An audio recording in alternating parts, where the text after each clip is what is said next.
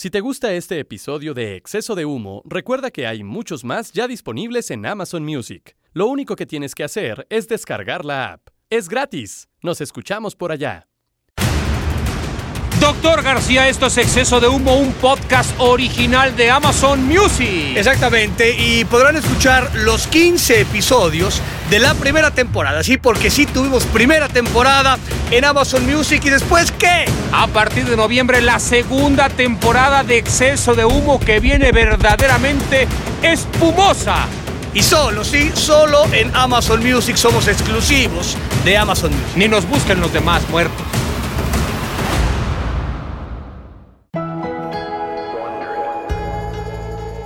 Las películas y series de superhéroes lo trajeron de nuevo a la moda. La idea de universos paralelos donde podría habitar otro como nosotros viviendo una vida diferente, rodeado de gente distinta y quizá con mejor o menos suerte que la de esta realidad en la que vives. Multiverso. ¿Cómo sería la vida de los farsantes con gloria si en vez de ser comentaristas deportivos, el destino los hubiese puesto en otro sitio? ¿Cómo sería un multiverso para el Dr. García y el Deus Martinoli? Hoy, en exceso de humo, ¿cómo sería mi propio multiverso? Este podcast contiene lenguaje explícito. Pues ahí está, doctor García, la presentación del tema que ya veníamos platicando un poco acerca de cómo le hemos salvado la vida al muerto de Maciel. Pero usted, doctor, ¿dónde, dó- dónde habría estado si no hubiese llegado a ser futbolista? ¿Algunos hobbies, primer trabajo, cosas que le hubieran gustado hacer, tener, hacer? Aquí creo que mi encrucijada profesional, hay ojeras, ¿Y esa mamada qué es? Lo que pues es que decir? lo puso ahí, este, ¿no? Lo pusieron Ah, en- en encrucijada texto. profesional. Ah, ok, dígame. O humana. A ver, ¿cuál fue? O sea, es que lo mío estuvo muy, muy rápido vinculado al deporte, ¿no? Sí. Entonces, digo, o sea, yo estudiaba, ¿no? Muy similar a lo que decían usted con su mamá, pues mis papás era, pues estudias y, y, y sí te ayudamos en el, en el tema del deportivo, pero pues estudia hasta- mientras vivas acá, ¿no? Ujú. Y entonces, o sea, ya lo hemos contado mil veces, pero bueno, yo, yo nadé durante algún tiempo y nadé de forma profesional, me gustaba mucho el tema, tuve una, una maestra que se llamaba Rosy Strauss, que era bravísima, ¿no? Eh, una, este, en paz descanse, ¿no? Una, una mujer eh, rudísima, pero gran formadora, sumamente exigente. Pues eran tres o cuatro horas diarias de estar en la alberca y eso, ya sabes que apestabas a cloro todo el tiempo, este, ¿no? Sí, sí. En ese entonces tenía mi, mi, mi mata. ¿Eso no le habrá generado un tema para la calvicie Seguramente sí, porque yo supongo que el cloro ahora es un cloro como mucho más eh, Light, es, no, orgánico, purificado y ¿no? ya- biodegradable. Está mucho más este, evolucionado, pues ahí seguro te tiraban ahí No, no, no. Entonces, Igual no. eran cloro con meadas y ¿Qué te parece, Lo que sea. para matar cualquier circunstancia. E- eran albercas siempre como verde, ¿no? Ve- Verde este, tenue. Y eh, Su especialidad en el nado, doctor. era, era, era mariposa, porque no, no, no era un... te- Sí, sí, era mariposa. mariposa. Era mariposa. Con ese pi. ¿Y por qué no el la espalda, por qué no está ancha, doctor? Ah, si bueno, usted hacía mariposa. Tengo 52 años, puñetas, nadé a los 8. Ah, no mames. Tú no me digas que a los ocho profesional. Para de mamar. ¿Cómo que ocho profesional? Güey, ya sean nacionales, cabrón, de los 8 a los 14, güey. O sea, a los 8 empecé. No, no. No, güey, ¿cómo? ¿Cuántos títulos tuviste? Nacionales? Te cagas, güey. O sea, pero en ¿Dónde están? No veo los. ¿Dónde, está, ¿Dónde están las notitas en el periódico? ¿Dónde están? No, ma, güey, pinche periódico no existía, no Para jodas, de güey. mentir, cabrón. No, no, te juro. Yo, yo nadaba por Aguasatélite, güey. O sea, siempre en el primer lugar con 27 putas medallas, porque aparte nadaba O sea, como Mike Spitz, como Michael Phelps. tal cual, tal cual. Y yo, yo ganaba todos los relevos, porque aparte el, el pinche, el estilo de mariposa es Sí. el más jodido. Entonces, y, y sale, sale primero, ¿no sale el primo de mariposa? No, no, ya no me acuerdo. No, el, el último es libre. Es el último libre, Eh. pero es, el primero es mariposa. ¿El primero es mariposa o pecho? No, primero es mariposa. Luego es, no sé si dorso, pecho y cierras con libre. Ujú. Entonces yo sacaba cierta ventaja y llegó un momento me dio este, fiebre de Malta, que es como, este, Ah, cabrón. sí, es como hepatitis, es como la Ah, hepatitis. cabrón, doctor. Y dije, al ¿Habrá carajo, sido por el cloro? Seguramente sí. güey. ¿Alguna madre te tragaste? Y te acuerdas que esas madres que te, digo, igual no te tocaba, pero esos pequeños champucitos que, que dan en los moteles, ¿no? Eh, el banar de Jojoba, doctor. Exactamente, sí. pero en- eh, cuando yo nadaba, era el mismo formato, mismo Sí. modelo, nada más que te daban miel de abeja. En esas madres, en esas bolsitas pequeñas. entonces, entre- tragabas, ¿no? entre, el pinche cloro y la miel de abeja, dice, oye, güey, paremos la mano. Me da esta madre, y entonces le digo a Rosy Strauss, puta Rosy, cabrón, te agradezco, o sea, neta, me ayudaste, o sea, no para hoy, para la vida, güey, cómo me, me- no, cómo me entrenaste, cómo me exigías, la verdad. Y me voy a, y, me, y entonces me, me- me dedico al tenis, y luego me dedico paralelamente al fútbol, o sea, en esta parte de mi multiverso, pues tenía que ver mucho más con un tema deportivo. Yo, yo pues, mi primer trabajo fue jugar a la pelota de manera profesional. O sea, usted pu- pudo haber sido o campeón olímpico de natación, doctor. No, o- era, era mucho más cabrón. O salvavidas. Salvavidas. Un salvavidas. O sea, ahí- Eh, ahí- ¿en dó- ¿Dónde hubiera gustado ser salvavidas? con Pa- ¿Cómo se llama? Pamela Anderson. Ah, en California, doctor. Sí, tal cual. Ahí hubiéramos Ah, hecho en. Huntington Beach, con en este, Santa Mónica. con- ¿Cómo está el de, el de Kit? ¿Cómo se sí, con este güey, el, al que tiene ahí el apellido medio alemán, ¿no? Hasselhoff. Ah, Hasselhoff. Hasselhoff, claro, Ese cabrón. Ese- oye, o sea, hubieras estado ahí. O sea, no, no un barco así, mamón, de, de esos de Miami, Pues ser, un, Mediterráneo. ser un salvavidas en un barco, no, No lo los huevos, pues, cabrón, pues, a lo que vayas a no, matar tiburones, Pues ¿cómo? no lo sé, tarado? cabrón, uno nunca sabe, güey, algún pinche Los, borracho. los salvavidas están en la playa, güey. Pero también hay en las pinches albercas, doctor. Eso también, Pues sí. a huevo, pues, si no, ¿cómo? No todo el mundo sabe nadar. En esas películas, no, que digas que no, que vas allá a la, la comunidad y todo el mundo está, va, va al balneario y tal, ¿no? O sea, por ejemplo, cuando hicimos Caipiriña Sunrise, esa serie tan fantástica para. Pero no los- nadamos, güey. No, como no, se nos, ca- nos caímos de la balsa, Ah, doctor. Tú casi te ahogas. Ah, pendejo. Rosique. Eh, no, Tú. A, a mí pues, se me vino la lancha encima, pendejo, me pegó Oye, en la cabeza, güey. Pocas veces me había reído tanto en mi... Es más, ya casi yo me ahogo por reírme de ti, güey. No, no, Cabrón. fue una joya. La Que idea aparte no, estábamos ensayando porque no estaba... Y le dije, toma y quedó, güey. tomó, la escena era, ustedes se van, se supone que en el, en el Amazonas, la, la lancha pierde rumbo, nos están persiguiendo para matarnos, acabamos este, jodidos y de pronto eh, en la desesperación porque vemos que, que no sé qué pasa, eh, tú te tiras al agua como si fueras este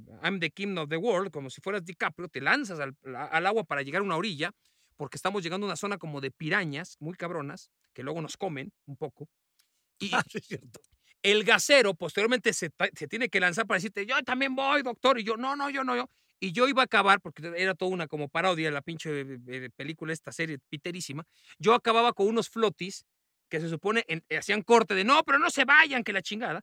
Entonces yo a la siguiente toma aparecía con mis flotis con pato y la chingada, ah, güey. no alcancé a hacer la segunda toma porque cuando el pendejo del gasero se lanza, yo estoy en la proa y el güey se lanza de la popa y se me viene con el culo que tengo, y aunque no lo tuviera, se me viene encima la pinche canoa, la balsa la madre, me pega en la pinche cabeza, me apendejo, el agua estaba más turbia que te acordarás, y yo digo, ¿qué pedo, qué pedo, qué pedo?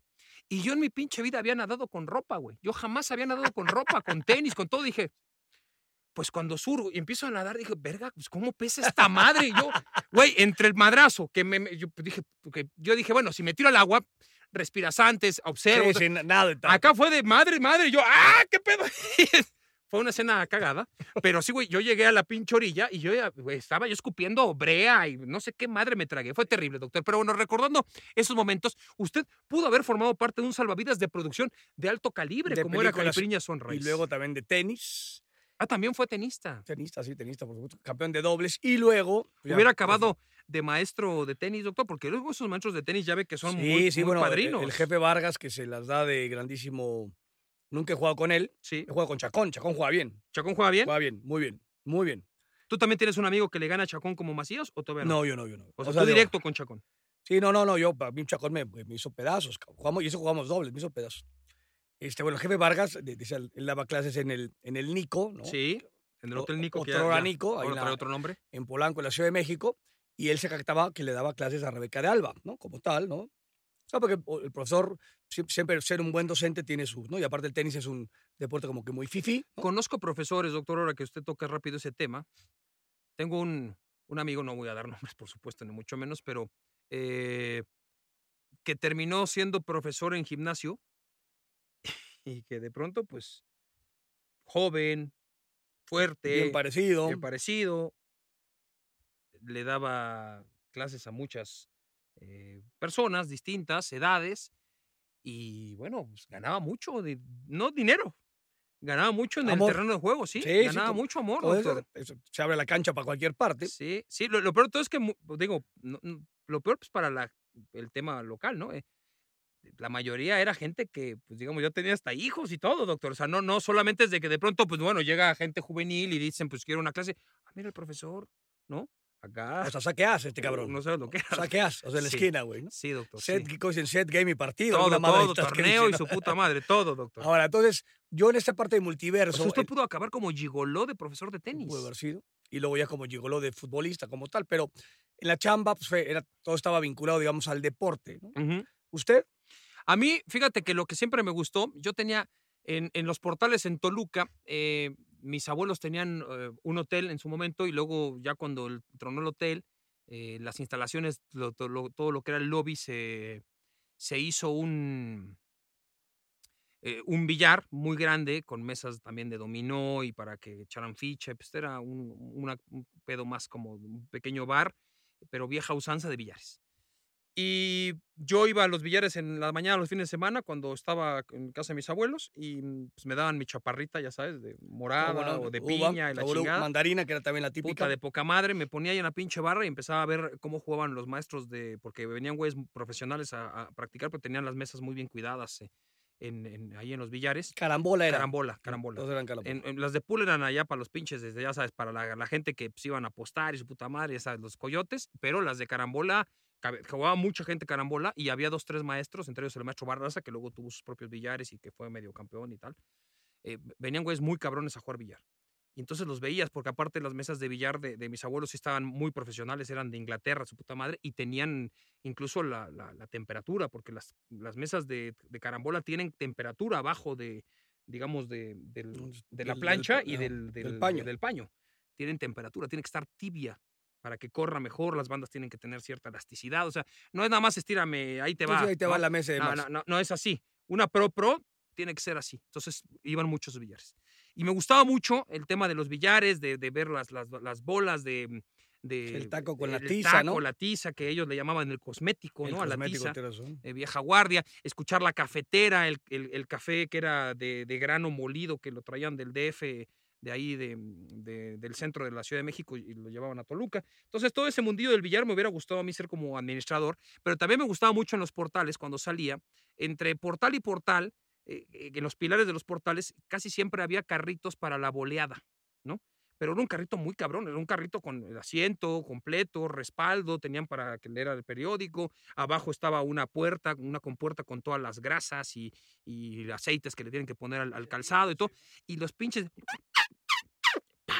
los pinches franel, los golpetazos de la franela para pegar el trapo, me hubiera mamado ser eh, bolero. Pero mamá, te- yo, te- yo de niño quería ser bolero, güey. Yo dije, no mames, yo quiero ser bolero, tener mi carrito y andar boleando y, y cómo le pegaban al... Sí, le sí, daban sí. unos jalones que Pensé sonaba se- pe- cabrón. pe- Pensé que se iba a romper la Una franela, chingonería.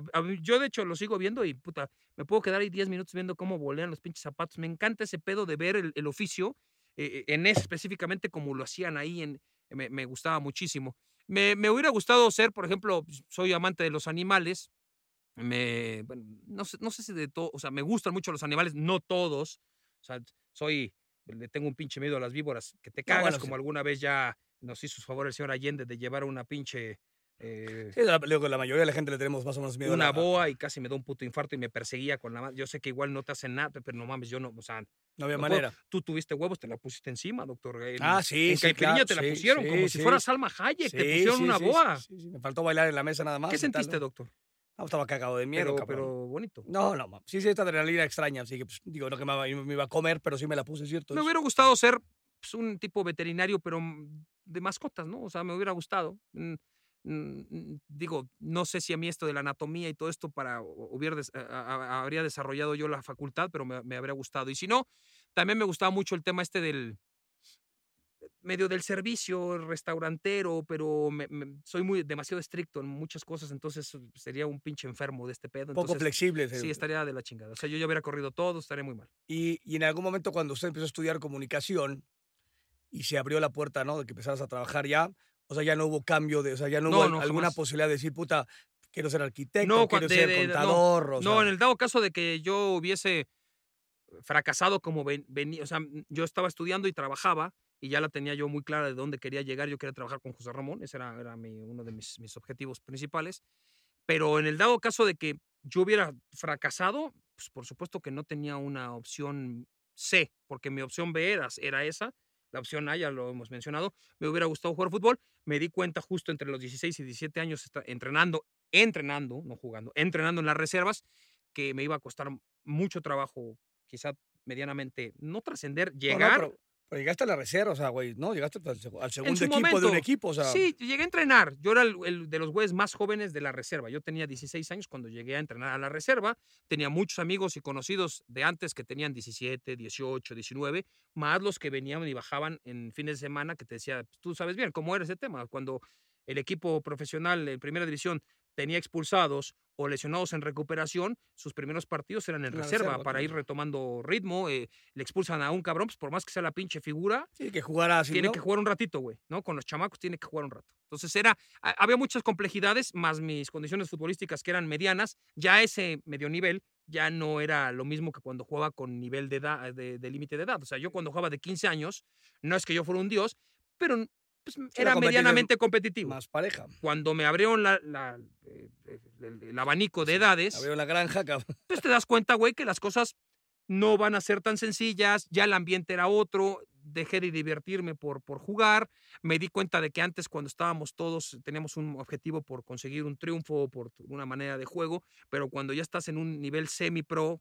o pro, que es eso, si no eres muy bueno, estás compitiendo todos contra todos. Entonces ya aquí ya hay un tema, no te lo dicen, pero pues lo, lo sientes, ¿no? quien pueda, cabrón, ¿no? Tú sabes que no es así. O sea, tú sabes bien, Luis, que cuando estás en la banca, güey, eh, ya en ese, en ese tipo de instancias, tú mejor que nadie lo puedes saber. Cuando eres profesional del fútbol, pues sí, güey. O sea, está bien que comas banca, pero pues, no mames, si al güey que es titular le va del culo, pues para ti es mejor. O sea, porque vas a. O sea, tú Sí, quieres sí, jugar. Sí, sí, tal cual. El que te diga lo, lo contrario, creo que en gran parte está mintiendo por ser políticamente correcto, pero en realidad, por supuesto que quieres que el equipo le vaya bien, pero te gustaría que le vaya bien jugando tú, Tú. No, no otro. O sea, es la verdad, güey. O sea, es, es un tema que no se acostumbra a mencionar, pero que está Es ahí. que real. ¿no? Sí, sí, sí. No es que quieras que se lesione, nada, pero dices, puta, ojalá no tenga un buen partido Sí, para ver si yo Voy yo. puedo tener oportunidades. Pasa. Sí, y en esa parte dices, o sea, te das cuenta, o sea, pero, o sea, mu- muy, claro, porque aparte cualquier otro puede haber dicho, le neseo, le neseo, le neseo, y de pronto me chingo neceando cuatro años y dices, mierda, ¿no? Tengo algunos conocidos que le iniciaron Sí, como sí, sí. seis, que cambiaron de cinco equipos. Y Sí, entre de que cada quien puede, ¿no? O sea, Cada quien, o sea, a ver, son, como dicen, hay caminos y uno toma sus pinches decisiones. Como tú tienes tu fa- ama- afamada este, ponencia, yo decidí irme por el, la- el estudio de periodismo y por empezar a trabajar ya, a, cha- a talacharle en un periódico, a ver si me daban chance a una radio, a leer una notita, lo que fuera. Mi decisión fue esa y renuncié al juego. O sea, el juego, el, el juego me fue llevando a que yo fuera a renunciar. Es decir, ¿sabes qué, güey? El mismo juego y mi autocrítica me, me llevó a... Me estoy dando cuenta de que que en no- esto no- no, voy a ser tan bueno como yo pensaba de niño que podía ser. Vamos a buscarle por el otro lado a empezar a hacer un trayecto a ver cómo me va. Pero sí, ya una opción C yo no tenía. O sea, yo eh, me, gu- me gustaban esos oficios de, de chavo y que me hubieran encantado ser, ¿no? En su momento. Ya no sé si de grande me hubiera gustado seguir siendo eh, bolero o administrador de un billar billar o cosas así, que es muy Sí, sí, como eh, cómodo, chamba, pues, viable y la chingada, ch- pero no sé si me, me, me viera hoy ahí. Claro, con el toro pasado, pues no me ha ido mal en este pedo, pues ya no me veo ahí. Si en la vida no me hubiera ido tan bien, pues por supuesto que hubiera deseado ser el mejor administrador de un pinche billar o el mejor bolero del puto universo, ¿no? Sí, que, esta parte que tiene que ver con, o sea, con que somos como, y no es que nos estamos tirando este, aquí flores y tal, pero es, o sea, estamos acostumbrados a chambear, ¿no? O sea, chambeamos, ¿no? Que por supuesto chambeamos en una cosa que nos gusta y, y que tal vez, ¿no? Tenemos ciertas habilidades que se han ido desarrollando y, o sea, como tal, pero, eh, o sea, tú, tú lo cuentas, o sea, tú chambeabas desde muy temprana edad, yo chambeaba en el fútbol, pero pues era una chamba, como tal, si eras puto, un placer y una, bon- no, y una bondad de, de profesión, pero pues, estamos acostumbrados a chambear desde los 15 años, ¿no? Entonces dices, pues, güey, este, la vida es así, ¿no? Es así, Y- mañana y- si esto truena y nos corren y no nos aceptan en ningún a- lado, pues hay que buscar, No, no, bueno. seguramente inventará- inventarás algo para seguir, güey. Vas a ir trabajando, sí, sí, Pues como sí. tal. Ahora, sí. tú te has dado cuenta, por ejemplo, en tu específico caso, pues digo, es más que evidente, que tú has tenido dos chambas importantes y en las dos te ha ido muy bien, güey. Sí, O sea, eso no es fácil, cabrón. sí, sí. Sí, so- so- sobre todo porque tienes que, o sea, a diferencia de, en, en este caso el tuyo que dices, puta, pues, o, o- o la rana, mis, mis cuates, dices, bueno, pues, güey, yo estudié abogacía, hablando Raúl Ruiz, ¿no? Que lo conoces bien, es, entonces, pues sí, empecé de, de traer los cafés y las copias y la chingada, y hoy el güey lleva trabajado, hoy trabaja en una notaría, pero ha ejercido esa chamba, pues, desde los 18 años, hoy Así tiene es. 52 como yo, entonces, y la- él puede ejercer esa misma chamba hasta que tenga 100, o hasta que se muera, o hasta que se retire, o, o- Así es. a diferencia de esta parte, o sea, la- parte brava con el, con el fútbol o cualquier atleta de alto rendimiento es, Que tiene un fin. tienes que darle, sí, tienes que darle una- una- una segunda vida útil, que esa es la parte más cabrona. Otra vez, tiene que ver una serie de circunstancias. Pero ¿cuándo lo vas pensando? ¿En qué momento te cae? No, yo- igual si lo ves de afuera dices, no mames, pues cuando saqué el fútbol. Pero ¿en qué momento empiezas a pensar en eso o nunca? Porque hay güeyes que Yo- nunca lo pensaron, ¿eh? Sí, no, yo- o sea, yo te digo, yo me retiré sin pensar que, cuál, e- qué chingada madre iba a ser. O sea, yo, como decías tú, yo ya no me divertía, o sea, yo ya estaba claro que decías, por aquí no. O sea, yo ya dos años más, un año más, seis meses más, eh, yo ya no quiero más el, el, fútbol. O sea, ya, ya acabamos, estuvo a toda madre, ya me empecé a mover mucho de ciudades, pum, ¿no? El, el pedo es en esta, ¿no? En, en esta segunda jugada decir, mierda, y pronto aparece esta parte y llego, yo con ustedes, un grupo de trabajo increíble, pim pum pam, que me cuida, me protege y tal, y la historia es 22 años después. Pero sí, insisto, a diferencia de, otros procesos que puedes tú más o menos ejercer desde, que estudias esa parte, pues esta mierda es, güey, te cierran la puerta y tienes que buscar la otra puerta. Igual, ¿no? Y puta, y la otra puerta no abre y no abre, no abre. Y entonces sí puedes, ¿no? Puedes tener un tema de frustración y de cuestiones económicas y de, y de, no sentirte medianamente útil. Porque yo, yo, yo me acuerdo que lo que pensaba es, no pensaba en el dinero, o sea, ni siquiera decía, puta, ¿cuánto gano? ¿Cuánto voy a cobrar? ¿Cuánto debería cobrar? Porque jugué fútbol, tal, sino es, ¿en dónde mierda voy a ser más o menos útil? ¿no? En algo tengo que volver a ser o sentirme medianamente útil, ¿no? Como, como me sentía dentro de una cancha de fútbol. ganando, arrancabas de 30 años, otra 30 vez. años, Una segunda, no vida, pero una, una segunda opción laboral de, de a los 30, años. cabrón, que, que, yo no sabía, o sea, güey, pues, no sabía, pues, platicaba yo no sabía ir al, banco, o sea, qué, cajero se pagaba, que no, no, sabía llenar un puto cheque, no sabía pegar la renta de, de la luz, güey, ¿no? Del agua y tal. O sea, yo no sabía hacer absolutamente nada, que era un tema bien cabrón, ¿no? Que esa es la parte que dices. Nunca nadie te asesoró. No, de los no, clubes, no, digo, no, digo, no, no, los clubes no. Digo, tuve mis papás siempre muy cercanos y cada vez que no me iba o regresaba, regresaba a casa de mis papás. Y, o sea, fueron tipos que se encargaron más o menos de, formarme en, este tema. Y yo chambeaba, o sea, que yo chambeo, pues, pues si tengo que chambear mañana de, de, lo que sea, voy a chambear. Pero sí ese corte de caja es un tema, es un tema cabrón, ¿no? Es un tema cabrón que, pues, que me parece que por más que te ayuden y por más tal, dices, güey, pues hay un duelo y hay que vivirlo y la madre tal y, y buscarle por otro lado, que no es un tema sencillo, no es que me estoy diciendo, puta, que chingón la madre tal. Sí es un corte de caja que es este bravo, ¿no? Sí, porque eh, con el deportista de alto rendimiento y más con el futbolista le terminan diciendo, eh, siempre hay como esta, estas frases hechas, ¿no? De la, carrera es corta, una, que es claro. Eh, la otra es, hay que estar siempre preparado porque esto se acaba en cualquier momento. Tú no sabes en qué momento te puedes lesionar. también es, o te corren a la e, chingada. Es así, es de toda la vida, también se, se entiende. La situación es obvio que cuando tú juegas fútbol profesional, pues no estás pensando en ni en tu retiro, obvio, estás tratando de ir el día a día o de, ir a, mediano plazo no, no tan largo, eh, si te visualizas de cierta forma. Y la otra es, pues, no estás pensando, por supuesto, estás rogando que nadie se lesione y tú mucho menos, que no te vayan a, una lesión fuerte a cortar la pues, tu, tu, carrera o, tu buen desarrollo, porque hemos visto algunos ejemplos bastante puntuales en donde una pinche lesión termina, aunque quieras volver, ya te jodió y ya no hay opción de que puedas volver al mismo nivel. Eh, posiblemente los clubes, quiero entender, hay algunos, algunos, eh, y más en Europa, pero que, que buscan desde que son muy jóvenes los futbolistas a irles abriendo más la mente de ojo con lo que puede pasar en distintas vicisitudes del camino, porque esto se acaba o esto no es la bonanza como, o sea, igual de los 11 güeyes que juegan, pues evidentemente hay cinco a los que les va muy cabrón en lo económico, los otros no es que les vaya mal, pero pues tus inversiones, tus, tus, tus socios, tus momentos libres, eh, tus compañías, tus gustos, la manera de, administrarte, eh, yo conocí a algunos que, fueron profesionales y que les fue muy bien en lo económico, que cuando acabó el fútbol,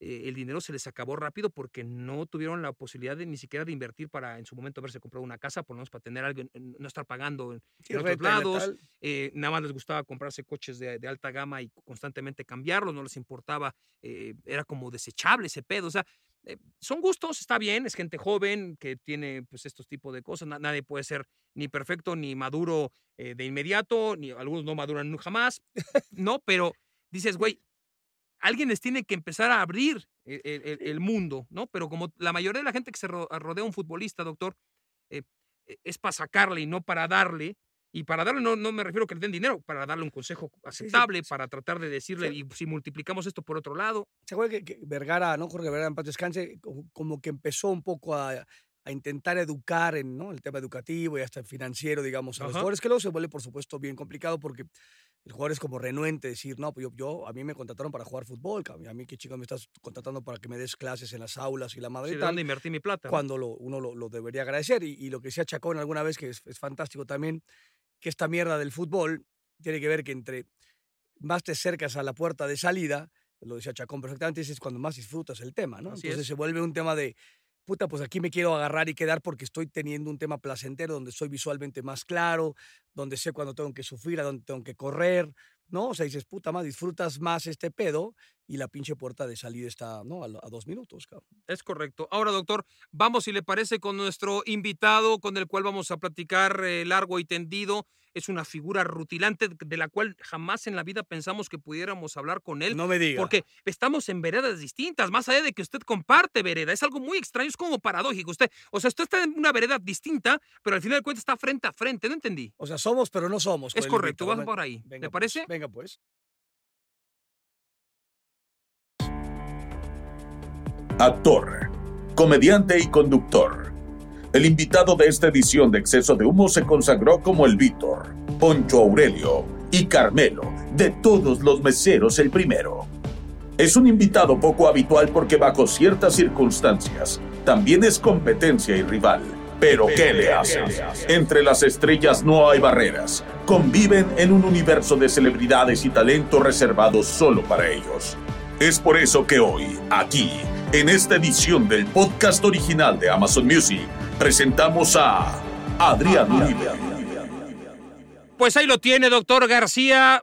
¿Cuándo nos hubiéramos imaginado que su vecino iba a estar en un podcast con nosotros, doctor? En efecto, en efecto, está aquí con nosotros Adrián Uribe, bellísimo eh, Adrián, muchísimas gracias por estar aquí. Mi querido doctor, mi querido Luisito García y el señor Martinoli, qué placer estar con ustedes. Y efectivamente, mi querido Martinoli, vecinos, casa con casa, frente con frente, salimos como señoras del Pedregal a regar las plantitas y, nunca nos habíamos visto aquí en un podcast, en una entrevista. Fíjate nada más. Ahora, señor Uribe, ¿no le incomodan las orgías que organiza el doctor García? ¿No, incomodan al barrio un poco? Pues mira, si no me invitara, sí me incomodaría. ¿Ves? Es una, es una linda comunidad ahí. Me gusta. En el sur. Es, una, Es, una linda comunidad en el sur. Fantástico. Sí, viven en una zona ahí de chabolas, dirán en España, ¿no? una zona un poco, este, digamos, eh, alternativa. Pero eh, Oiga, qué pinche casita, señor este, Uribe. Se ve que la comedia está. O sea, nosotros, por más que queremos hacer reír a la gente en los partidos, no conseguimos esa cantidad de plata. No, no, la, comedia, la comedia, digamos, es, es, buen negocio. Yo quería, fíjate que yo, yo quería ser futbolista. Qué bueno que no, porque de entrada no creo que hubiera sido tan bueno como el doctor García. Ahí está. De entrada. Ahí está. Segunda, ya me hubiera retirado a mi edad. Entonces ya estuviera dirigiendo por ahí, a lo mejor. Este, entonces ahorita como comediante, como actor, pues apenas empieza lo bueno.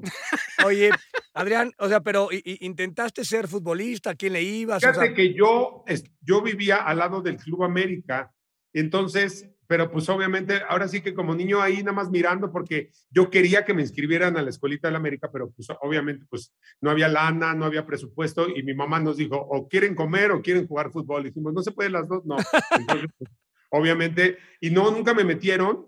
ahora sí que, pues, me, yo veía las canchitas empastadas, las porterías con red, y volteaba de mi lado donde yo vivía, y pues dos pinches caguamas para hacer la portería o dos piedras ahí. Entonces sí había una diferencia un poquito fea, de verdad, de este, pero pues era lo que, para lo que había, entonces no, no me quedaba de otra más que ver entrenar a la América, saltarme. A veces nos saltábamos a escondidas los domingos a jugar en las canchitas de la Escuelita de la América.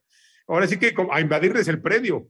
Y cuando llegaban los de seguridad a correr y regrésate a jugar ahí en la tierra, ¿no? Ni modo.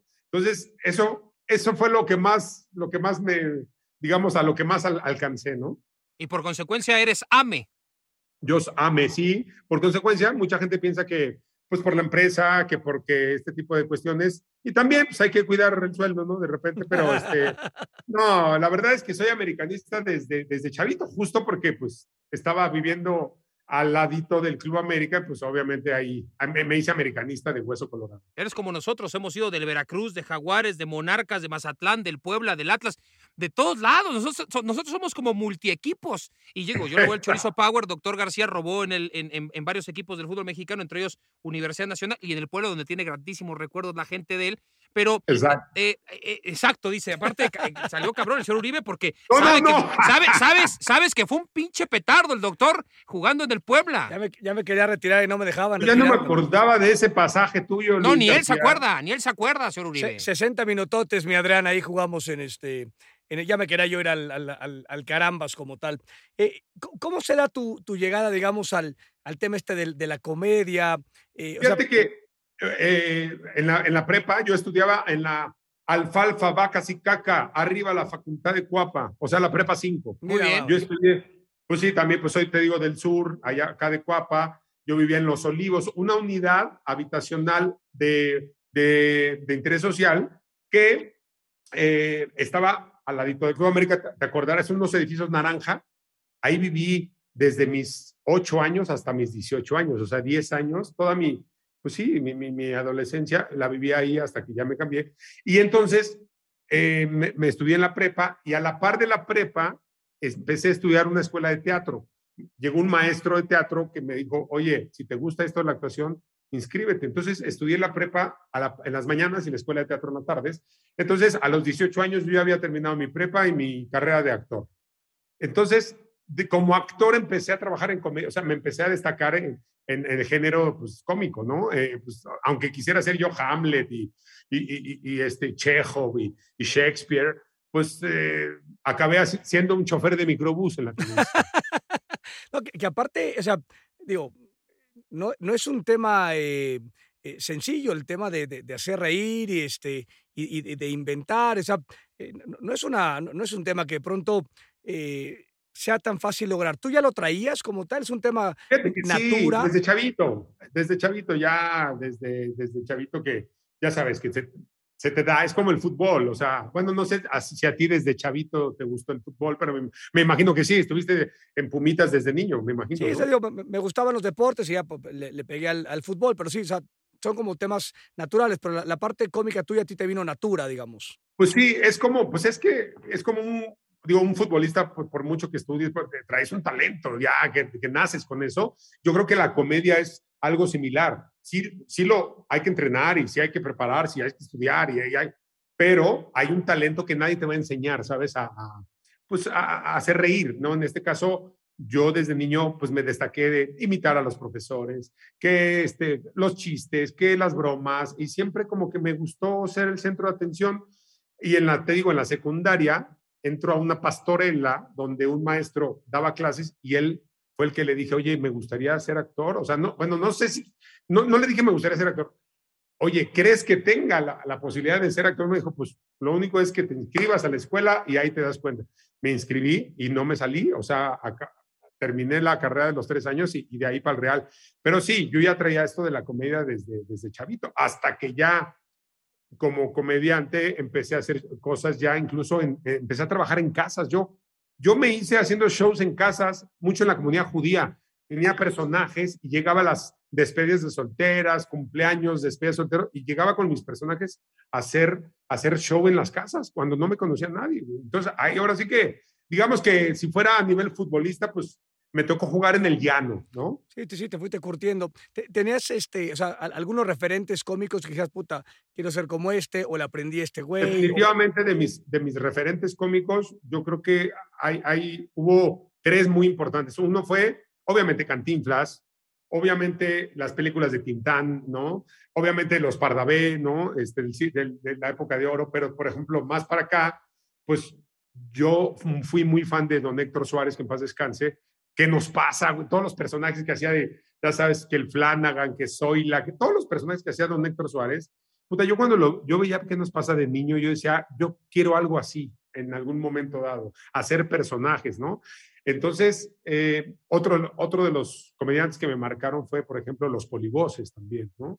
En su momento. Entonces, de ahí para el Real, pues yo cuando empecé a estudiar teatro, yo dije, yo quiero hacer personajes. Yo creo que por eso también me, me, enfoqué mucho en hacer personajes tan, tan pintorescos, ¿no? Como por ejemplo, pues el, el policía de tránsito, como el Víctor, como lo, los judíos, o sea, como personajes que he hecho que, que son como muy populares y eso creo que me gusta mucho porque siento que entre más identifique la gente con uno de tus personajes, pues, eh, pues obviamente estás, estás más hecho, ¿no? Eh, coincidimos que, a reserva de que tú me digas lo contrario, eh, el Víctor es el personaje más fuerte que, que has tenido sí. hasta el momento. Eh, Definitivamente, sí. ¿Tú, tú sí, crees sí. que corres, corres un poco el, el riesgo de, de, que te centralicen solamente como el Víctor y que ya no te digan. Sí, pues mira, es algo que definitivamente sí, el Víctor es, o sea, llego de repente a, llegué la otra vez a un consultorio médico y la señorita me ve y me dice, no, no lo voy a anotar, ya sé quién es usted, yo lo veo así. me- eh, no le voy a preguntar cómo se llama. Entonces ya me, me apunte después ya un ratito me, me sale a llamar y me dice, señor Víctor Uribe. pase, pase". Te chingaron ya. O sea, porque esto, esto, ¿te acuerdas? El, el Huicho Domínguez, el señor Benavides, pues tuvo un éxito rotundo como, como, como Huicho, y de pronto, Exacto. pues él, digamos, pues él decidió estirar hasta más no poder la liga con, con Huicho. Tú estás De también acuerdo. buscando diversificarte porque estás haciendo Pues sí. películas y, y estás eh, eh, haciendo podcasts y estás haciendo conducciones. Fíjate que sí, eh, acabo de, terminar eh, el programa eh, de La Máscara, el programa de los más importantes de Televisa, eh, en los domingos como, como el, conductor, este, como Adrián, sin personaje. Entonces, eso está padre, pero no es la primera vez que lo hago, ya lo he venido haciendo antes. Entonces, cine, como bien lo dices, estoy por estrenar una película con Consuelo Duval el próximo mes que se llama Infelices para Siempre. No creas que estoy haciendo Ah, ¿no? este, ¿Es, promoción. es el remake de Verano Peligroso de, de, de- de- de Alejandra Guzmán con eh, Omar, ¿Omar Fierro? Fierro? ¿O, o cómo es? No, no, no, este, digamos, guardando las, las distancias. Este, Porque mira que Omar Fierro tuvo una actuación memorable. Esa y la de con Amor Erika en Buenfil en silencio. Amor en Silencio cuando no hablaba, era un dios. No, aquí yo como quiera hablo un poquito más. Este, entonces, no, esta es una comedia muy padre, la verdad. Es una, para una matrimonio, 20 años de casados que están ya muy mal y los chavitos, los hijos les dicen, los vemos tan mal que les juntamos todos los ahorros y les pagamos un viaje para que se vayan a reencontrar y a rescatar el amor y no regresen hasta que no vuelvan a amarse otra vez y tú así de puta, pues lo que menos quieres, es- o sea, sí quieres irte de vacaciones, pero no con tu mujer, ¿no? Entonces, ahí sucede toda la magia de esta película. Está, está muy divertida, está muy padre, una comedia muy, muy bonita, que además tiene parte dramática, tiene mensaje, está, está diferente. Y justamente es lo que estoy tratando de hacer, o sea, diversificar. Me acabo de estrenar un stand-up en una plataforma, eh, mi primer stand-up sin personaje, hablando un poquito de todo, un poquito de mis personajes, un poquito de mis experiencias, casado, siendo pa- padre por segunda vez, teniendo una hija de un año, dos meses y un hijo de 18 años, ¿sí? Que mi hijo me dijo, papá, pero es que yo le, le llevo 18 años a mi hermanita. Le dije, ¿qué tiene? Yo le llevo 18 años a la mamá de tu hermanita. ¿Cómo es un tema de 18 años, vale madre. Está bien, como está quiera, haga- haya, haya sido como haya sido en esa parte. y es- haya sido como haya sido, estamos igual. Tal cual. Y, y- y también tienes una, una gira esta de chaborrucos con, con Adal, ¿no? Que son 110 eh, años de comedia juntos. Exacto. ¿Qué- qué- Con qué- el buen Adal Ramones. ¿Cómo, cómo- este, cómo es trabajar? O sea, porque aparte son dos tipos exitosos, ¿no? Este, supongo No, y- diferentes y tal. O sea, ¿cómo, cómo es trabajar más allá de, una- de alguna amistad, ¿no? El, el tema de la chamba, porque luego puede acabar desgastando, ¿no? Digamos, la relación laboral y, y personal, Y- ¿no? Yo con Adal lo, lo respeto mucho porque además a mí me han enseñado siempre a respetar a mis mayores. No- Sí, está muy mayor el pinche Adal, cabrón, sí es verdad. Oye, pero se ve re bien. O sea, Sí. tiene No, 60 no. años. Ah, güey, o sea, se, ha operado más, cabrón, que no me toque las pelotas, o sea, también, o sea, no, ¿cómo, güey? Ese pinche Botox hace maravillas. Oye, pero, y la, gi- y la no. gira, la gira de, o sea, de, de Chavorrucos, digo, so- sobre eso va, pero ¿de, de qué trata? ¿Cómo es este? Obviamente eh, sal- salimos a hablar, obviamente hacemos un, un opening ahí los dos, jodiéndonos mutuamente de quién está más ruco, qui- quién se ve peor. Este, obviamente se llama 110 años de comedia porque pues yo tengo, yo cumplo en una, no, no en un año, en este año, en septiembre cumplo 50 y Adal tiene 60, entonces por eso es 110 años de comedia, ¿no? Y obviamente empezamos a jodernos, sí, tú, Laura Pico, ay, sí, tú, otro rollo, que no mames. Mira, mira Jordi, cómo lo dejaste traumado, el pobrecito. y em- empezamos a jodernos mutuamente un poquito. Hagan de cuenta Martinoli y Luis García narrando los partidos. O sea, de- nosotros podemos ¿no? hacer 99 años de pendejadas. O sea, ¿es es lo que nos estás diciendo? Porque yo tengo 46, el doctor tiene 53, entonces podríamos estar haciendo una cosa 52, así. idiota. Bueno, 98 años de pendejadas y las que faltan. Exacto. Me, me gusta el título, fíjate. Me es más, me gusta más que hasta el de Chavo- el 110 años. Es más, ¿por qué no Sí, hacemos una gira los cuatro, cabrón, y empezamos a robar? Porque te necesitamos monetizar. Queremos estar a tus estándares ya, Uribe.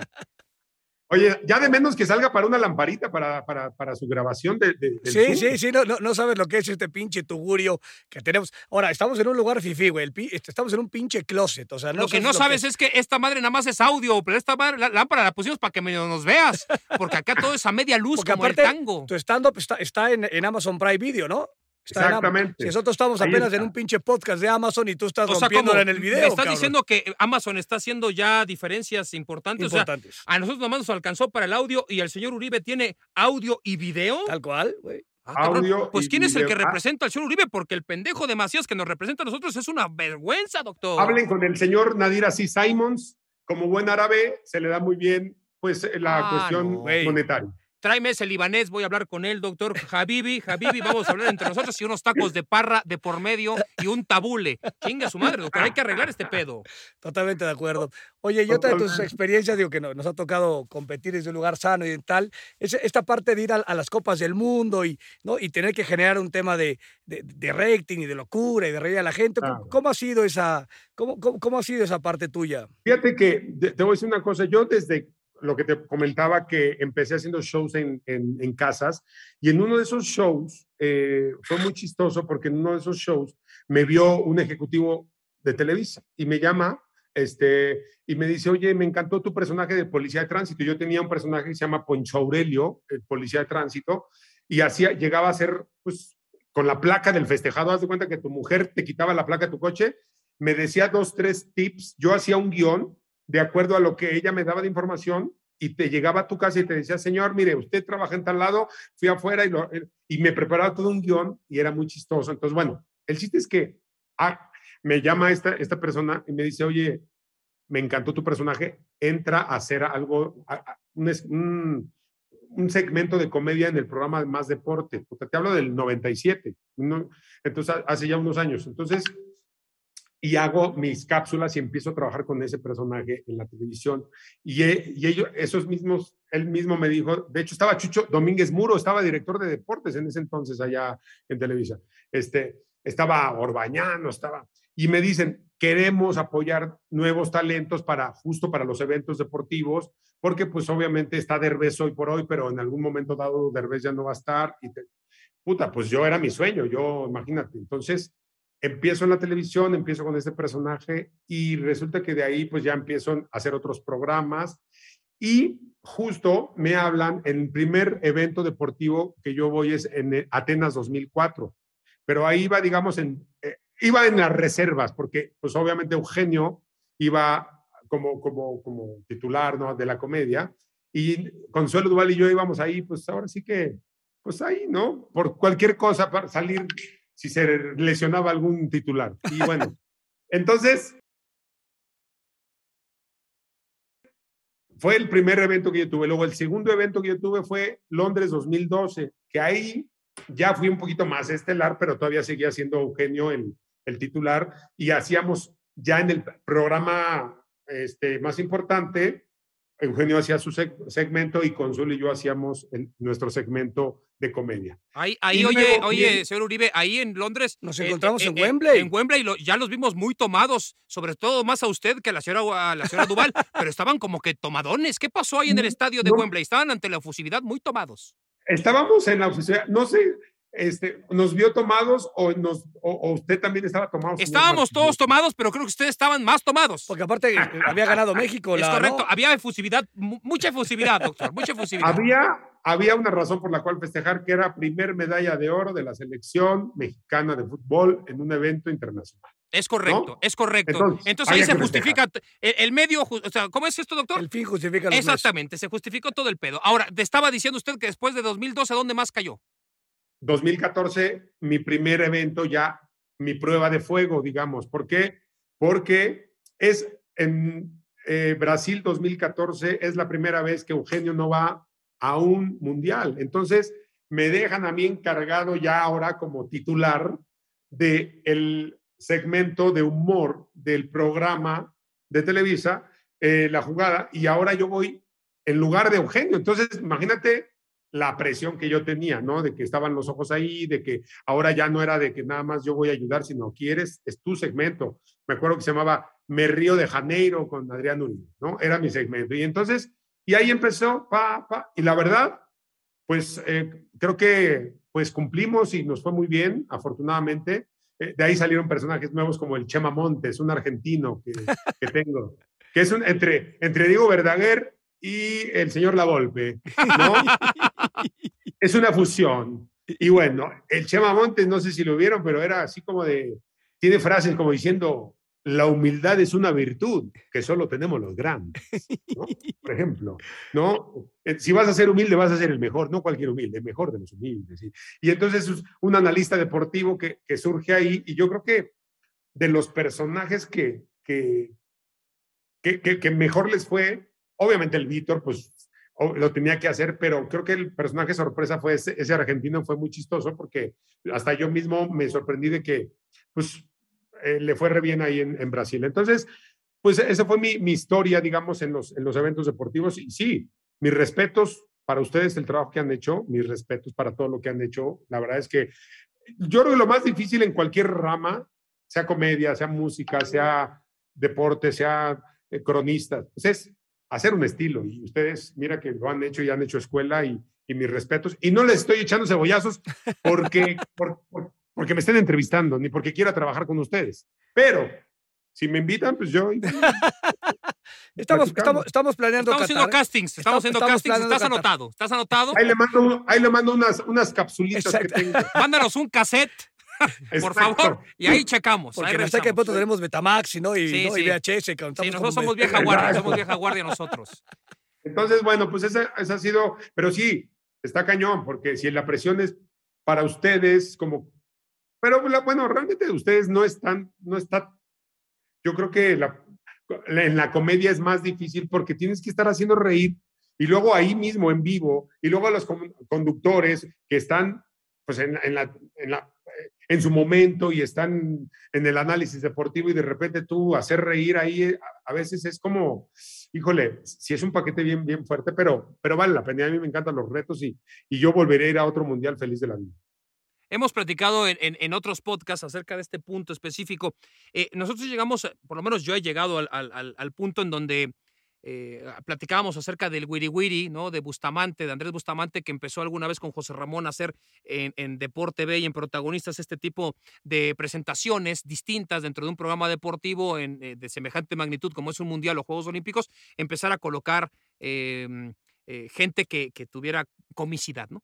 Y, Claro. y conforme fueron avanzando los eventos, el éxito fue tan importante que se replicó en Televisa y que se empezó con una competencia muy fuerte y que esto ha llevado, no sé si tú consideres eh, lo, lo mismo, tomando en cuenta que has participado en este tipo de, de- de eventos de semejante tamaño, que, que hay un punto en el que es tan fuerte y tan importante la comicidad dentro del programa que termina siendo los puntos más altos y los de más exigencia para ustedes, porque eh, eh, llegamos a pasar a que eran programas de 90 minutos de deportes con 10 de, eh, de- de comedia, ahora son 30 minutos de deportes, más 20 minutos de, mm, de color, más 20 minutos de comedia, más 15 de cultura, más 15 de desmadre, más no qué. Y, y entonces la parte que hacen la comedia es, es básica para este tipo de eventos, ¿no? Totalmente. Totalmente, no, totalmente. Y, y justo esa presión, imagínate, o sea, siempre es como de, puta, a ver qué van a hacer. Y, y no, bueno, pues el Wiri Wiri, definitivamente hablando de justo de, de los, de crear estilos, ¿no? Pues obviamente él marcó un parteaguas, ¿no? En este tipo de, de, de justas deportivas, ¿no? De eventos este, internacionales. Eh, el Wiri Wiri, después ya surgió un Derbez y luego ya sur- sur- fuimos surgiendo todos los demás, ¿no? Entonces, sí, es una exigencia muy fuerte que creo que ya ahora ha ido, se ha ido como que un poquito regulando, creo yo. Ya no- creo que hubo, eh, estaba más fuerte antes. No sé si tú lo, lo ves de esa manera. Sí, ya estaba como, creo que ya había, ya era demasiado. Y no es que esté mal, sino que hay un punto en el que, por ejemplo, al Wiri Wiri alguna vez le preguntaron, eh, en Atenas fue específicamente, el Wiri Wiri tenía eh, uno o dos sketches, cuando mucho por, por programa, que venía preparado y después pues nos se sentaba en la mesa y que viniera la improvisación si tú quieres, un poco los gags, saber cómo te responde el comentarista, como tú, tú decías, cuál es el feeling, cómo vienen ese día, cómo, ah, acuérdate que son programas que los haces a las 5 de la mañana, o sea, es todo un pinche pedo, o sea, no, no, no, no es como que pues, ah, son 9 de la noche, no, no, no, son las 5 de la mañana en Atenas, cuando tienes que estar haciendo eso en vivo. Eh, y, y entonces, eh, alguna vez decían, es que ya entró de vez, tienes que volver a entrar, y un, mu- hubo un punto en que les dijo eh, el Wiri Wiri, a ver, espérenme, cabrones. Yo no soy un improvisador para nada más venir y echar eh, eh, al burro, lo que sea. Yo preparo las cosas. Claro. Yo no vengo con tantos sketches, yo tengo un sketch o dos por programa. No me pidan que empiece a hacer ahora este pedo porque de pronto, pues no sé, igual el señor Derbez tenía preparado cuatro y así estaba dictaminada la escaleta que tenía la competencia. Ah, eh, Tú cuando vas a un evento de este, de este tamaño, ¿cuáles son tus las peticiones que te dan? Son 15 días de Juegos obviam- Olímpicos. ¿qué obviamente pasa? a mí me piden, o sea, un segmento que dure 10 minutos, ¿no? En, en Brasil, por ejemplo. Puta madre. Entonces, ya sea que si- eh, mandes a una cápsula de color que tú pregrabaste, porque yo mucho también con mis personajes eh, gustaba mucho el, el hecho de salir al estadio y, y- y- y con los personajes, pues obviamente levantas imágenes y a mí se me da mucho porque además, pues vengo de, como te digo, de shows en casas, de shows, eh, o sea, sí se me da mucho el, el- el- la calle, la el trato en- directo, el trato directo con la gente, ¿no? mucho. Entonces, pero aún así llega un momento que se te agota el recurso. Entonces, a mí me pasó en 2014, o sea, yo le empezó a ir muy bien al segmento. Me acuerdo que Javier Alarcón, que en ese entonces era el director de, de ahí de, de, Televisa Deportes, puta, yo había preparado, pon tú, ocho minutos de, de mi cápsula entre el sketch que hacía con ellos, entre lo que mandaba y que regresaba y que remataba, y de repente me decía, no, síguele. O sea, veía que no me cortaba yo, porque como sabía que le estaba yendo bien al segmento, me quería sacar más, más jugo y yo, puta, llegó un momento que, pues improvisaba y pues llega un momento que te hago, o sea, se te acaba el recurso, ¿no? Entonces, sí está, está muy cañón, la verdad es que eso que dice sí es, es algo que de repente se ve muy fácil de, ay, pues es comediante que improvise y como bien lo dijo el Wiri Wiri, o sea, ni los gringos, ni los más top, ni los más chingones improvisan. Lo, lo, lo, lo bonito y el truco está en que se vea improvisado y que se vea orgánico, pero todo está ensayado, ¿no? Entonces, esa es la diferencia de cuando haces algo muy bien hecho y algo que ya te sale, pues como siempre, ¿no? Que le quieres sacar demasiado jugo, lo quieres estirar tanto a la liga que la rompes. ¿Por qué? Porque, porque no, no, hay que preparar las cosas. También te da la sensación, porque a nosotros nos llega a pasar, Luis, que, que, por ejemplo, lleven el Mundial de Qatar, ¿no? Y llegas 5 o 10 días antes al pinche Mundial, estás en esto, el otro, la efusividad, México juega, a- a muchos partidos consecutivos, pero son 35 pinches programas y estás a un horario completamente eh, cambiado, eh, son muchas situaciones. Hay, un punto en el que vas al mundial y, y nosotros dices, güey, ¿y cuándo se acaba esta madre? ¿Te pasa a ti? ¿Te pasó cuando estabas como diciendo, ya no mamen, puta, apenas vamos en los cuartos de final, güey, y yo ya estoy hasta mi madre? Yo ya estoy, no, por supuesto que me pasó. Yo, yo me acuerdo que en Londres 2012 dije, no, mames", yo hasta le dije a Memo del Bosque, este, que es el, el, el productor de, de, de los, pues de, de mi sección, este, de, toda esta parte de, de comedia que íbamos a hacer desde el 2012, yo le dije, híjole, yo no quiero hacer. Yo, yo me acuerdo de Derbez, que cada mundial decía, es el último que hago. Y lo- otra vez, el siguiente, otra vez iba. Y el siguiente, o sea, porque acabas, es como, es como el tener, un, es como cuando te divorcias, ¿o no, mi querido doctor? ¡Ah, cabrón! Épale, épale. Sí, no, sí, no, sí. por eso. Sí, sí. Es que te hablo de divorciado, o sea, Sí, sí. es como de, se te olvida qué era hasta que te vuelves a casar y dices, "Chinga". Me quiere volver a casar y dices, puta madre, pero sí es cierto, o sea, ya no quiero otro mundial, güey, ¿no? O sea, ya no quiero, ya, Exacto, ya, ya, ya, mismo. ya que se acabe el mundial. Y, y esta parte que dices, ¿qué, qué tan importante de alguna manera es esta, esta comunión, digamos, con el, con el conductor o comentarista deportivo que de alguna manera, ¿no? Tiene que ser partícipe de este, de este desmadre, que de pronto hay gente que tiene más capacidad para echar desmadre, reírse, llevar, y de pronto hay otros Claro. que tienes como, y nos pasa al revés también, nosotros hemos, hemos trabajado con, con gente puntualmente que, que tiene que manejar la comedia y de pronto no hay este, no hay este, no este feeling, este vínculo que es sumamente necesario para que, para que se dé un juego lindo, Cao, ¿no?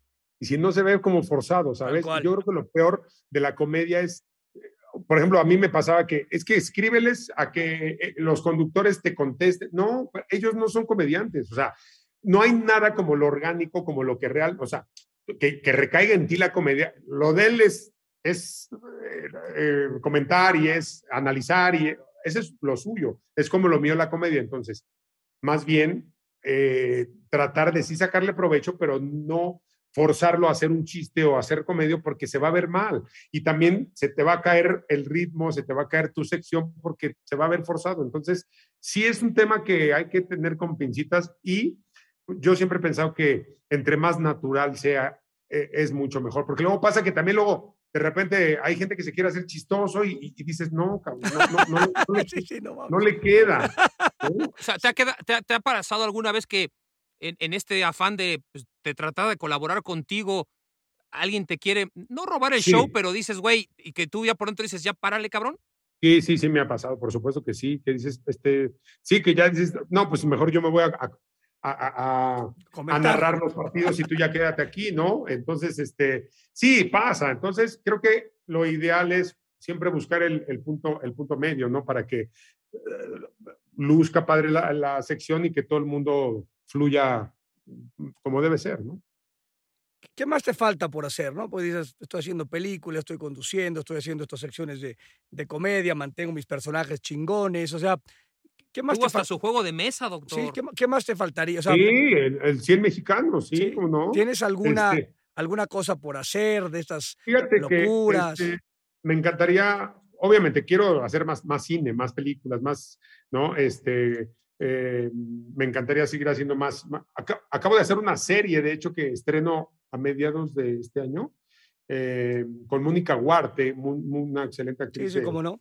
este, y, por ejemplo, esa es una serie eh, de comedia de humor negro, se llama Pena Ajena, que está muy chistosa porque cada capítulo mi personaje es un, ya sabes, de estos güeyes que la va cagando, la va cagando y se tropieza y se mete en más problema y, y, y- no, a veces nos ha pasado en algún momento este, en la vida.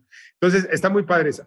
¿Qué me falta? Seguir haciendo más series, seguir haciendo más cine. Me encantaría en algún momento dado tener un, a lo mejor un late night, este, un, un programa nocturno, invitados, eh, comedia, eh, dinámicas, humor, o sea, a lo mejor me encantaría, eh, ¿por qué no, este, pensar eh, en, en algo así, ¿no? Este, ya tengo por ahí eh, ciertas, eh, cierto trabajo avanzado, en algún momento dado lo haré, y seguir, seguir creando, ¿no? Seguir creando, eh, sobre todo más cine y, y series, que es lo que más me gustaría hacer. Oye, eh, en, en esa parte que decía, ¿no? Somos, somos vecinos y tal, de pronto sa- se abre el portón ahí de, de mi vecino, tarda como media hora en abrirse, ¿no? El mío se abre en dos, ¿Tanto? en dos pinches segundos. Debe ser la máquina que no es buena, Es- doctor. eso- Igual ahí no le No, no, invirtió. no, es que están dos personas que, tengo que, que son los que lo abren. Ah, Güey, aparte, Entonces, les digo, tienen que hacer, es una, una cuestión coreográfica para que se vea como que es eléctrico. ah, Entonces- muy bien. oye, Uno tiene que empujar al mismo tiempo que el otro para que se vea a la par. Pues es- están re bien coordinados, pero, pero luego está poca madre ahí porque tiene, tienes empotrado ahí varios cascos. Mis hijos que pronto lo ven y dicen, no mames, que está muy lindo. Tú, ah, tú eres un grandísimo amante de la, de la motocicleta, ¿no? de la motocicleta. Sí, me gusta mucho la, la, la- la- fíjate que me hice ah, hace pues como casi 20 años ya, eh, cuando empecé en Big Brother VIP, uno de los tantos reality shows que, que he hecho en mi vida. Este, eh, me acuerdo cuando me invitaron al reality show de, de Big Brother. Imagínate, me decía el productor, oye, pero es que son este, 15 famosos en una misma casa con un mismo baño. Le digo, güey, pues es como regresarme a vivir a casa de mis papás. sí, ¿no? sí, sí, no hay pedo. Entonces, no, no hay bronca, ¿no? La comida racionada, pues es como regresarme a cuando era niño, ¿no? Entonces, es- em, ¿pero por qué salió este tema de, No, no, de, de que De las una, motos, ma- las motos, de las la moto. motos. Ah, sí, y que, viste, ya se me va el pedo. Este, pasa ya también, ¿no? Cuando Sí, uno ¿cómo, güey? Este, Demasiado tiempo, que- ya. Estás, demasiada exposición, te está matando. no, y entonces en el Big Brother eh, me hago muy amigo de Omar Chaparro y ahí empezamos los dos a, a andar en moto y, y empiezo a, pues a, a gustarme esta, este estilo, ¿no? Más bien esta como filosofía de vida, ¿no? Como le digo a un amigo, me dice, ¿por qué te gusta la moto, güey? Le digo, es que me gusta sentir la sensación de libertad. Me dice, pues divórciate, güey. Pero, no te arriesgues en la moto. O sea, ¿eres de salir a, a- a echar el rol los fines de semana y ese pedo en las carreteras o no? ¿Cómo- cómo- ¿Qué es lo Sí, que haces tú? sí. Fíjate que sí salgo, me gusta salir cada fin de semana. No lo hago siempre ahora por trabajo, este, eh, pero sí trato de, de salir, aunque sea, güey, a Cuernavaca, Tepoztlán, Valle de Bravo, o sea, algo cerca de la Ciudad de México para, para, para ir a dar una vuelta en la, en la moto, porque sí es, es padre, porque es el mejor. Yo creo que los eh, deportes de, de- de, pues, de extremo al extremo son, pues, tienes que estar aquí ahora, entonces es un gran ejercicio de, de meditación, de estar en el, en el aquí y el ahora, porque cualquier distracción te puede causar un accidente. Entonces, por eso me gusta, es como una buena terapia, le decimos terapia de viento, ¿no? Ir, ir a, a salir un rato ahí, a, a disfrutar la carretera. Obviamente, fíjate que me tocó un accidente, eh, el accidente este de las motos. Sí, de las motos, se- claro, sí, sí. yo venía regresando de Acapulco, yo venía en, en, coche, no venía en moto, y me tocó, y no te creas, ese día fue así como de, ay, o sea, sí son de las cosas que se te arruga, ¿no? Dices, híjole, claro, volví a salir el moto y todo. Yo soy muy eh, conservador, o sea, no, no me gusta correr, no me, gusta disfrutarla, porque pues siempre hay un riesgo, ¿no? Sí, es, es, un tema de prudencia. Al final de cuentas, no es que no, no quieras usar la moto y que salgas en carretera.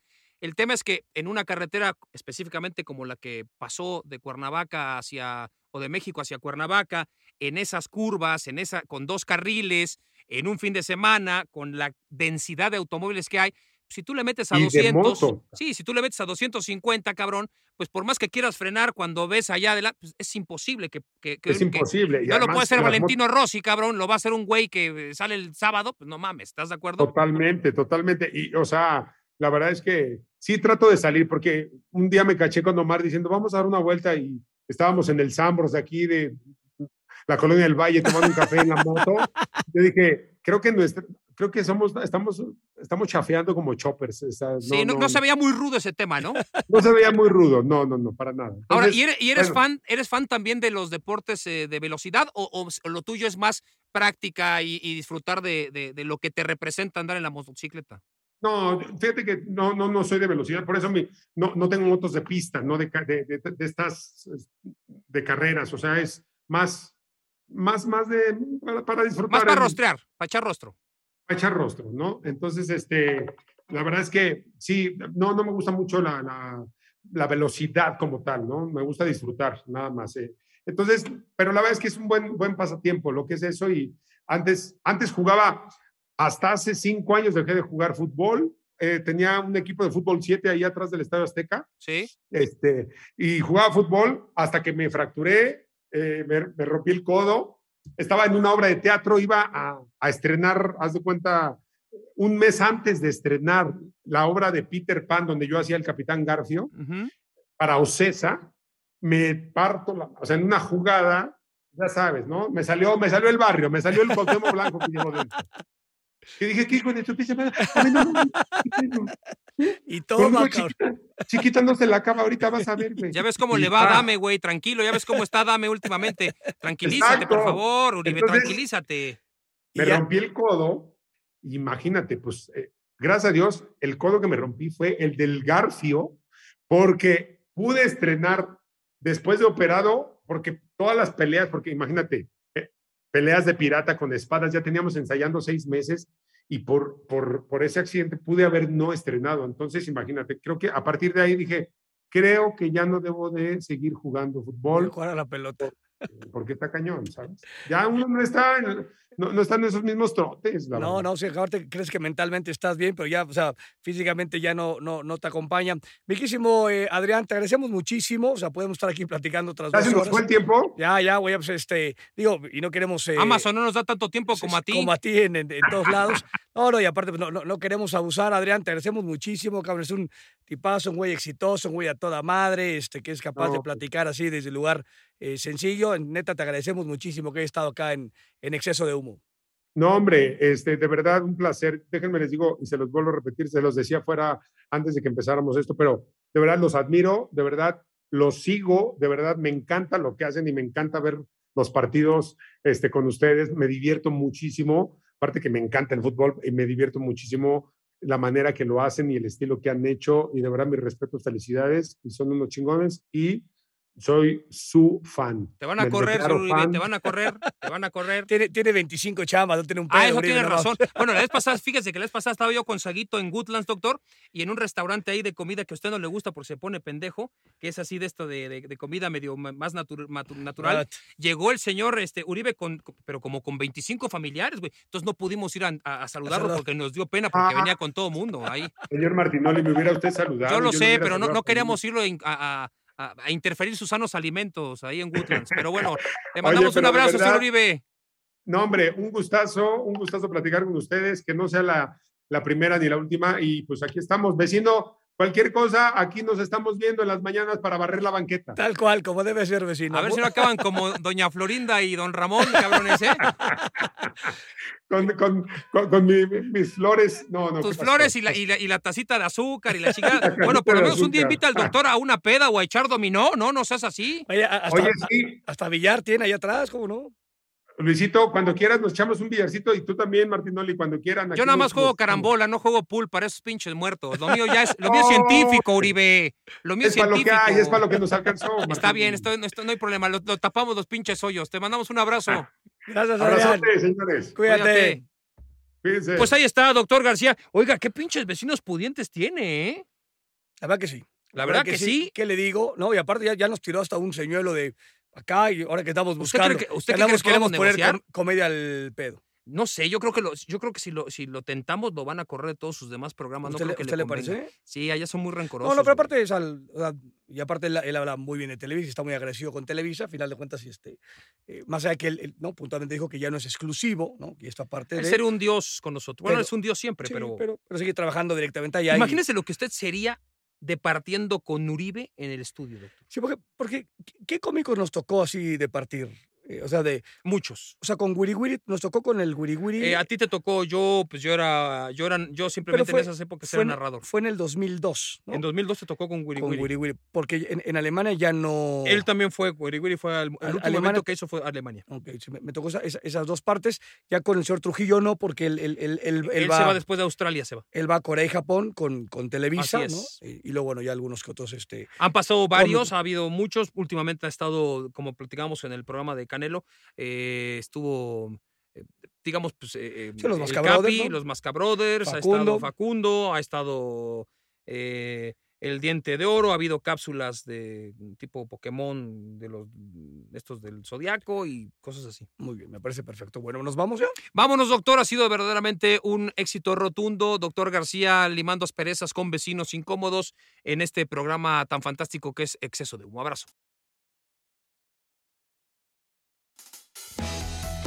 Cuando tomamos un camino dejamos atrás muchas posibilidades. Las decisiones que alguna vez tomamos nos tienen en el sitio y con las personas que hoy son parte de nuestra vida. ¿Y qué si hubiéramos decidido distinto? ¿Qué sería de Adrián Uribe, del Dr. García y Martinoli en un universo paralelo? Ya escuchamos varias opciones. ¿Cómo sería tu multiverso de no haber llegado, haber dicho que no, dejarte guiar por un error o elegir otras oportunidades que se presentaron en tu vida? ¿Cómo sería la vida sin exceso de oro?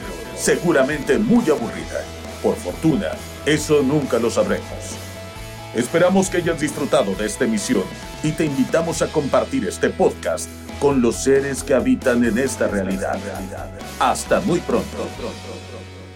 Exceso de Humo es una producción original de Amazon Music y Wondery, producido por Studio Sport Entertainment SADCB, conducido por Luis García y Cristian Martinoli, bajo la dirección de Rodrigo Macías. Diseño de audio, Emilio El Chino Ortega. Producción ejecutiva, Rodrigo Macías, Aquiles Castañeda Bomer y Francisco Lavar.